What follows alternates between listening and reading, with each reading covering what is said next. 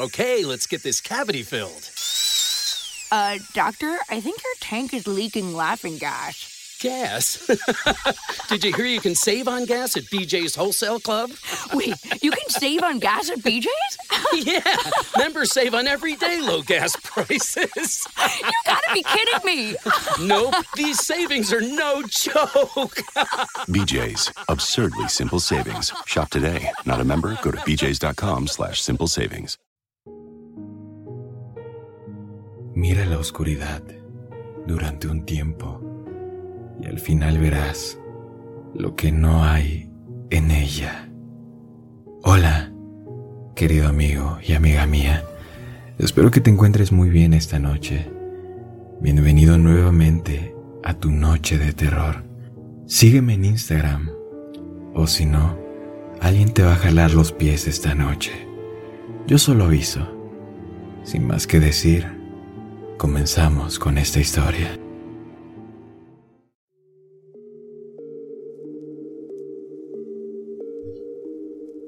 Esto pasó hace muchos años, más en concreto casi una década.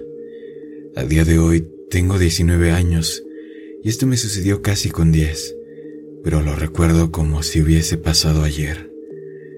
Esta historia empieza un sábado de un frío invierno en el año 2013. En mi familia siempre hemos sido de acostarnos temprano en comparación a otras. Yo me avergonzaba de esto, por lo que siempre mentía a mis amigos sobre la hora a la que me dormía. El caso es que, desde hacía unos meses, me quedaba una o dos horas desde que mis padres me acostaban con el teléfono, hablando con mis amigos por WhatsApp o jugando cualquier juego del teléfono. Algunas veces mis padres se levantaban para ir al baño o para ir a la cocina por un vaso de agua, por lo que rápidamente tenía que apagar mi teléfono y hacerme el dormido. Pues bien, esa noche estaba jugando un juego de móvil al cual llevaba enganchado un buen tiempo. Llevaba ya varias horas jugando, cuando oí pasos subir por las escaleras. Qué raro, pensé. No recuerdo haber oído a mis padres bajar a la cocina. Supuse que como había estado tan concentrado jugando, no me había percatado de que mi padre había bajado a por un vaso de agua. ¿Saben ustedes esa sensación de reconocer los pasos de las personas? Pues en este caso yo reconocí o creí haber reconocido esos pasos. Eran algo pesados, aunque intentaban ser silenciosos, como mi padre solía hacer, por lo que rápidamente pensé que era él y apagué mi teléfono, lo escondí bajo mi manta y me hice el dormido. Apenas uno o dos segundos después, vi que los pasos cesaron y aprovechando que estaba oscuro, Entreabrí los ojos y vi la silueta de mi padre, asomarse a mi habitación como hacía siempre, y pasaron unos largos tres segundos hasta que se marchó a su habitación. Genial, por fin, pensé yo, puedo jugar un poco más. Oí cómo abría la puerta de su habitación entraba a dormir de nuevo. Iba a ser los segundos de prevención, como solía llamarlos yo, que consistía en contar hasta cinco para asegurarme que no veía la luz del teléfono desde su habitación, porque estábamos a escasos pasos entre cuarto y cuarto, y lo hacía cuando no oía que habían cerrado la puerta. Uno, dos, tres, cuatro. Cuando estaba listo para volver a aquel vicio de juego, escuché golpes secos desde la habitación de mis padres, lo cual hizo que no encendiese mi teléfono. Eran golpes secos y fuertes. No sabía qué estaban haciendo. Supuse que... Bueno, estarían haciendo cosas de adultos. Mis amigos me habían hablado de esos temas. Yo tuve curiosidad por ver qué era realmente eso que tanto mencionaban mis amigos en los recreos. Así que decidí ir a ver a escondidas, puesto que no habían cerrado la puerta. Salí de la cama y siendo lo más silencioso posible, me acerqué a la habitación de mis padres, agachado y pegado a la puerta, me asomé con la esperanza de poder ver algo y poder hablar de ello en los recreos. No me juzguen, por favor. Bueno, lo que vi, lo recuerdo vívidamente.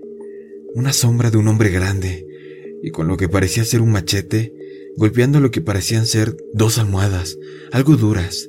Me quedé paralizado viendo y oyendo esos golpes secos, al instante supe que no eran almohadas, eran mis padres. No lloré, no, ni esbocé un solo suspiro, nada. No tuve valor ni a soltar el aire que estaba en mis pulmones. Estaba completamente congelado. Mi cerebro me pegó entonces una descarga eléctrica o algo así y volví en sí. Oía mi corazón latir a una velocidad que no sentía ni en las clases de educación física. Supongo que mi instinto me dijo, vuelve a tu habitación ahora mismo o morirás. Sin pensarlo, le hice caso. Volví a mi habitación con mayor cautela de la que salí. Me costaba respirar. El corazón me iba a mil. Me quedé de pie mirando un punto fijo, sin pensar en nada. De nuevo, congelado. Mi cerebro de nuevo me soltó otra de esas descargas. Cuando oí que los golpes cesaron, sentí un escalofrío. En ese momento, sentí que la mejor opción era hacerme el dormido así que me metí en la cama sin apenas hacer ruido y cerré los ojos. Notaba mi corazón latir a una velocidad que, repito, nunca he vuelto a sentir en mi vida. Los latidos retumbaban en mi cabeza hasta que oí los pasos de nuevo. En ese momento sentí que mis oídos agudizaron para intentar saber la posición exacta del extraño. Noté que venía hacia mi habitación. No abrí los ojos, aún estando de espaldas con la puerta, pero Sabía que estaba ahí, mirándome, de pie en la puerta. Quería llorar y gritar, pero no podía. Mis instintos más primarios mandaban en mi cuerpo en ese momento. Tras unos largos segundos de agonía, oí cómo bajaba las escaleras. No moví un pelo, ni siquiera abrí los ojos. Ya les puedo decir que no podía. Oía pasos por la planta de abajo y, al cabo de no más de un minuto, volví a escucharlo subir las escaleras. Esta vez más lento. No entendí por qué. Supuse que venía del salón, por los pasos que había escuchado. Noté rápidamente que estaba dentro de mi habitación nuevamente. No en la puerta, sino dentro. Oí los pasos detrás de mí. Sabía que estaba ahí, a tres pasos de distancia. Notaba su presencia y su respiración algo acelerada, pero tranquila. Noté que salió de la habitación y fui a la de mis padres. Entonces volvió, y esta vez sabía y sentía su respiración más fuerte aún, como si estuviese haciendo un esfuerzo. Esto se repitió dos veces. Yo seguía completamente inmóvil. No había movido un solo pelo, y mi cerebro me estaba mostrando un mapa de la casa, y por los pasos Podía saber dónde estaba el extraño en todo momento. Desarrollé poderes, obviamente causados por la adrenalina. Es verdad lo que dicen. En esos momentos es donde realmente se ve al humano en su estado más puro. Un silencio denso invadió la habitación. Aún notaba su presencia. Sabía que estaba mirándome, lo notaba. Me di cuenta que se acercó a mí y de nuevo escuché su respiración justo detrás mía. De repente Oí cómo tocaba o acariciaba la pared de mi habitación. Era algo rasposo.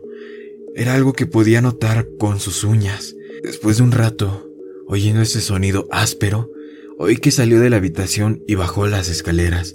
También escuché que se metió en el salón y no volví a oír nada más. Permanecí inmóvil, sin abrir los ojos y sin dormir. No sé cuánto tiempo. Perdí la noción del mismo. Llevaba muchísimo sin oír ni un solo paso o rastro de que hubiese alguien más en casa. Me armé de valor, con el corazón a mil. Abrí muy poco a poco los ojos. Vi claramente la pared azul claro de mi habitación.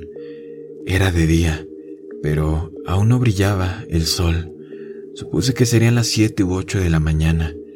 Me quedé mirando a la pared un buen rato con los ojos abiertos no quería salir de la cama, no quería comprobar si todo había sido un sueño o si había sido real.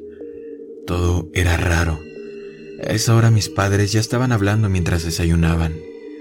Me armé una vez más de valor y decidí darme la vuelta para... los cuerpos de mis padres completamente mutilados, llenos de brechas y de sangre. Sus caras eran irreconocibles y sus extremidades colgaban por unos filos hilos rojos. Esa imagen me persigue hasta el día de hoy. Solté un grito que llevaba guardado desde que empezó todo esto. Comencé a llorar. Estaba tan asustado. No podía dejar de hacerlo. Me ahogaba en mis propias lágrimas. El suelo de la habitación estaba lleno de sangre.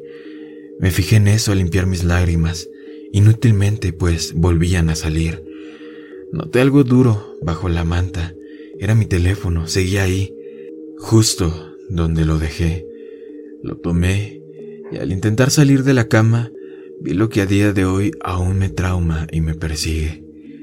Un mensaje escrito con la sangre de mis padres en la pared azul, que decía, sé que estaba